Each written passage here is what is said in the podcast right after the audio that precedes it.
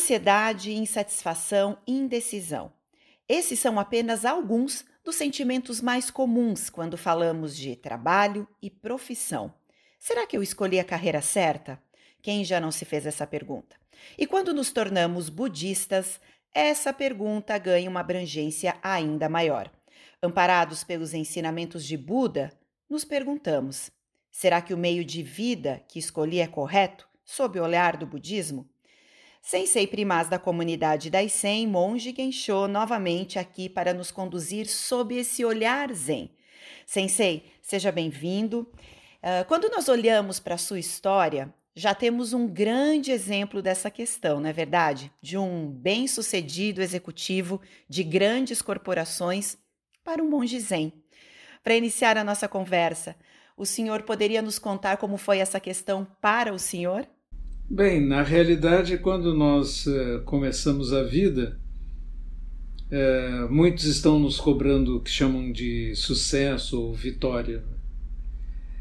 E quando trilhamos esse caminho, o mais interessante é observar que todas as vitórias e todos os sucessos aparentemente se dissolvem à sua frente sem parecer deixar nada de sólido. E tudo aquilo que é glória, fama, honra hoje pode ser simplesmente memória e esquecimento amanhã. São numerosos exemplos de grandes artistas que depois são esquecidos e depois de terem sido requestados, perseguidos uh, para todos os lados, terem que dar autógrafos. E de repente vão se tornando pessoas desconhecidas que ninguém mais lembra e que os jovens nem sabem quem foram. Essa experiência pode ser amarga e difícil. Quando você está trilhando o caminho do sucesso, tantas vezes acenado nos livros, nas livrarias, que dizem em suas capas: seja milionário, tenha uma mente vitoriosa, seja isso ou aquilo, como se fosse grande coisa. E se você pensa e percebe a vacuidade dessas realizações, então passa a se questionar qual é o verdadeiro sentido da vida se você realmente quer isto ou se existe algo mais profundo que você realmente deseja.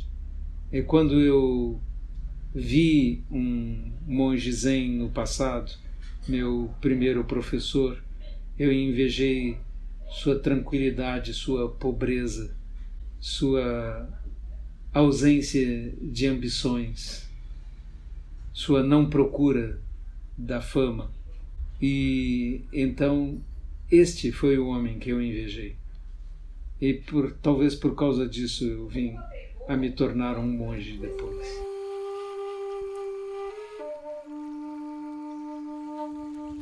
Sensei, é, o nobre caminho óctuplo, que é como se fosse um guia, né, para a gente percorrer o caminho do meio. Ele cita o meio de vida correto como um desses pilares.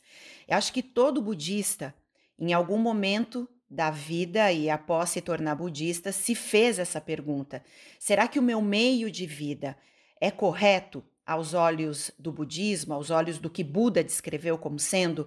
Como a gente identifica se a nossa escolha profissional, se o meio de vida que escolhemos é correto ou não, de acordo com a premissa budista? Nós temos que observar se o nosso meio de vida é um meio de vida que causa sofrimento ou se produz felicidade para as pessoas em, ao seu redor e as pessoas no próprio mundo. Você não pode se sentir feliz e realizado com um meio de vida que causa destruição, morte, sofrimento. Muitos anos atrás, quando ainda era um consultor de empresas, uma empresa de cigarros me tentou me contratar para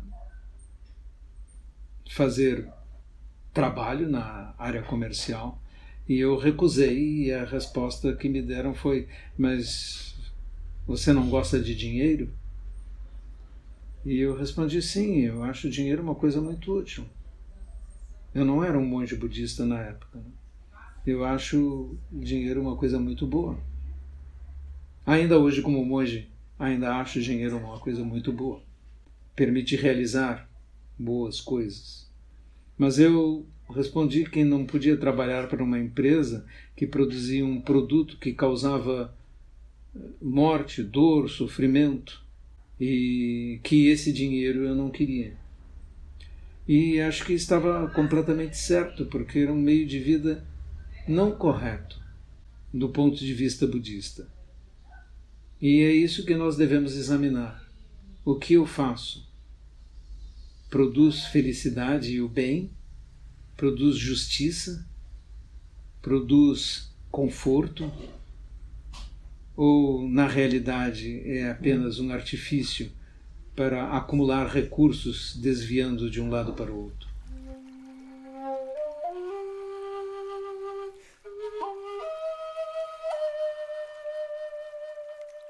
Se alguém que esteja nos ouvindo agora, sensei, identifique, poxa, estou em uma profissão que não, uh, não exatamente, ou dentro de uma corporação que não esteja exatamente é, edificando tanto assim, mas eu não tenho escolha, pelo menos por agora, porque preciso sustentar uma casa, porque preciso trabalhar.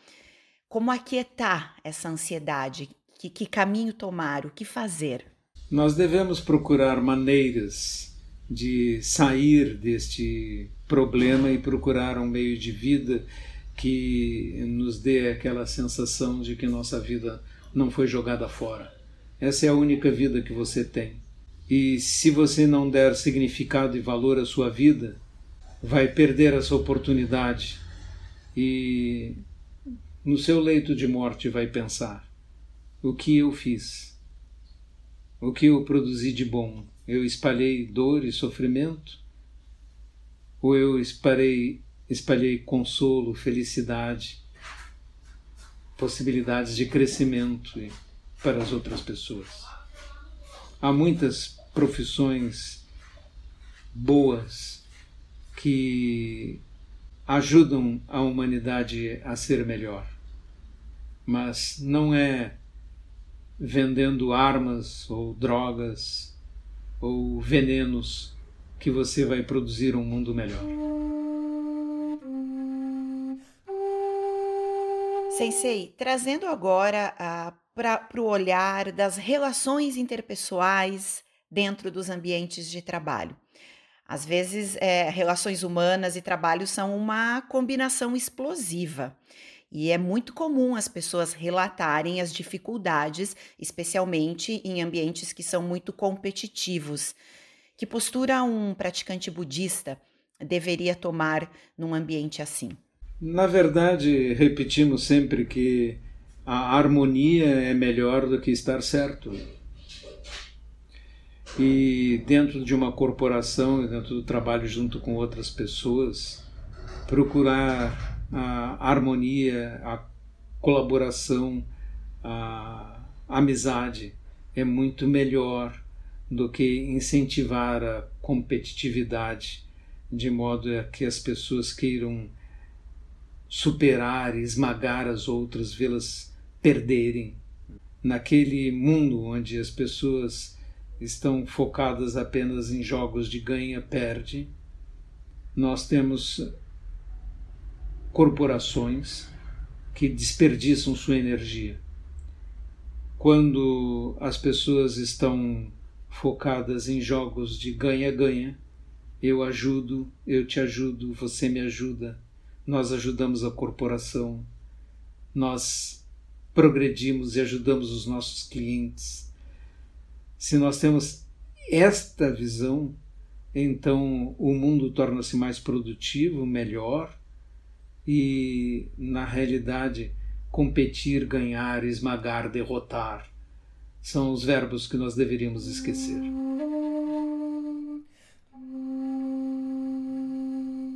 Sensei, então, dica prática. O praticante está lá envolto, envolvido nesse ambiente competitivo e apesar de praticar zazen, muitas vezes ele só se dá conta de que tomou a postura inadequada depois que a situação já passou. Dica prática: a pessoa está lá, surgiu um grande problema, uma grande desarmonia no ambiente profissional, o que ela faz? Respira e tenta trazer a mente de zazen, isso é o suficiente? Não, é necessário também ir até as outras pessoas e dizer a elas que você quer colaborar, ajudar, que você não quer o jogo de ganha-perde, que você quer o jogo de ganha-ganha. É possível isto. É necessário criar uma cultura desse tipo dentro da organização também. E as pessoas em si podem descobrir a possibilidade de agregar pessoas que ajudam e colaboram para que a organização frutifique. Nós temos uma experiência na Daisen, ainda há pouco eu estava fazendo uma entrevista com uma pessoa em Manaus, né? e ele estava me observando como se sentia acolhido, como havia amorosidade e senso de colaboração dentro da organização. Por quê? Porque está sendo pregado desde o início. Né? Porque está sendo colocado para as pessoas que os agregadores são os que nós desejamos e os desagregadores, os que querem criticar, competir, etc. Eles naturalmente se excluem e assim a organização torna-se mais saudável. Isto é natural.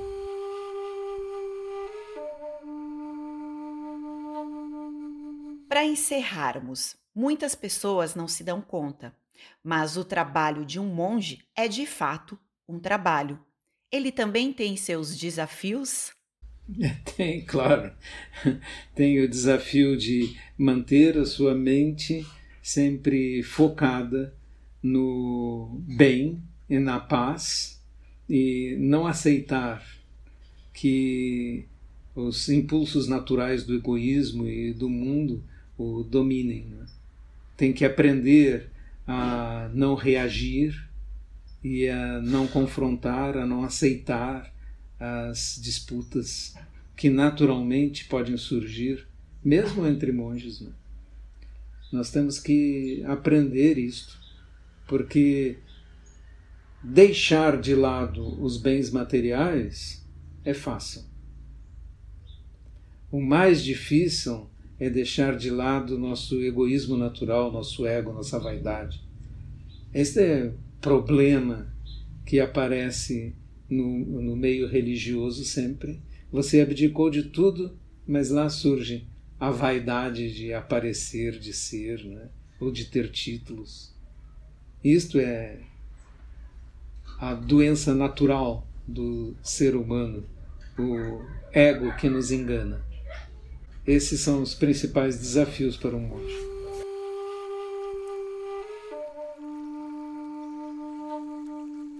Sensei Gensho, mais uma vez, muito obrigada por todos os seus ensinamentos, especialmente por conduzir o seu trabalho de monge de forma tão linda, tão inspiradora Cada vez mais nós podemos perceber e observar como seu exemplo tem influenciado tantas pessoas e tem nos tirado muitas vezes de lugares tão difíceis para onde os nossos egos e as nossas mentes nos levam.